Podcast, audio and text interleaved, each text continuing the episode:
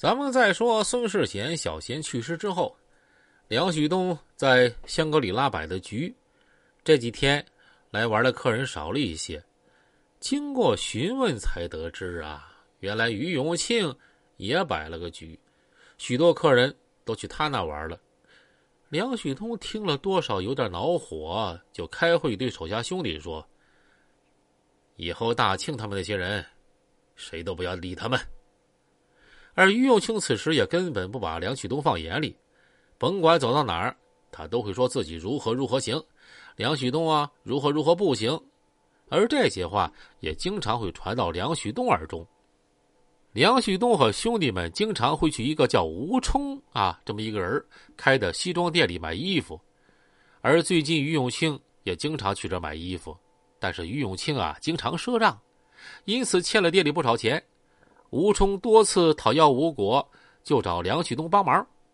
于是梁旭东啊，就给郁永庆打去电话了。大庆啊，我旭东，吴冲是我亲戚，你把钱给他结了呗。旭东啊，那行啊，没事我能欠他钱吗？这原以为事儿就这么过去了，可是过了不久，吴冲的服装店啊，竟然被人砸了。一定是大庆他们干的。吴冲找到梁旭东，梁旭东此时也没法确定，因为没有证据，但是心里却对于永庆越来越不满了。话说这一天，梁旭东收到一个请帖，什么事儿啊？原来是于永庆啊要结婚了。虽然和对方不和睦吧，但是面子上还是要过得去的。婚宴当天，梁旭东带着兄弟。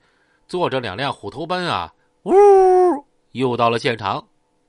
现场来了不少人，可以说有点知名度的都到位了。这不禁让梁旭东心头一沉。大庆现在面子都这么大了吗？啊，也难怪不把自己放眼里了。这个时候，于永庆意气风发走上台，说要给大家讲个故事。啊。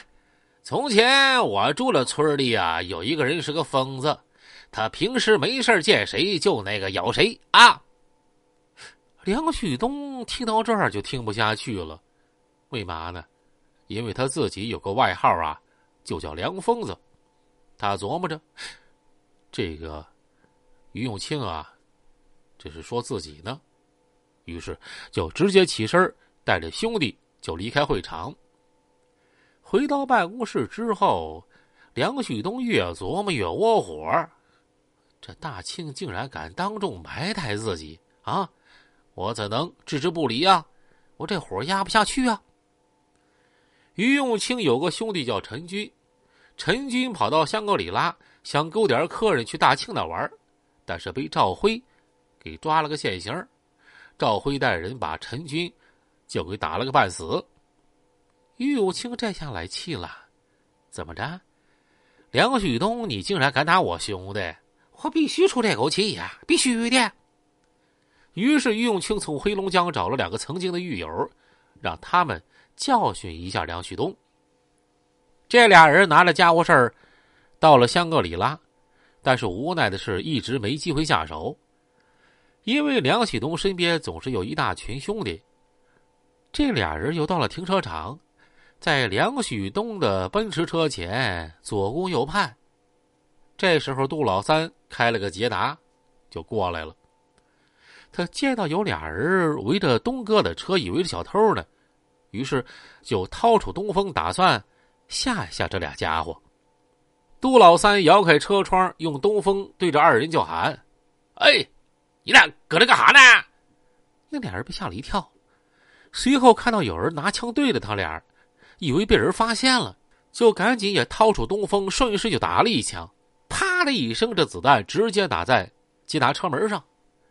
杜老三一看，原来这俩家伙还有家伙呢，这压根儿不是一般的小毛贼呀。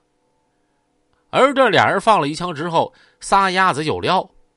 杜老三也不敢追，就只好回去向梁旭东赶紧报告。梁旭东一听。这分明是针对我来的呀！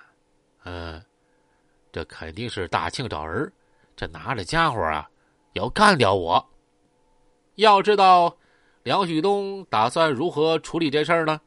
咱们下回呀继续分解。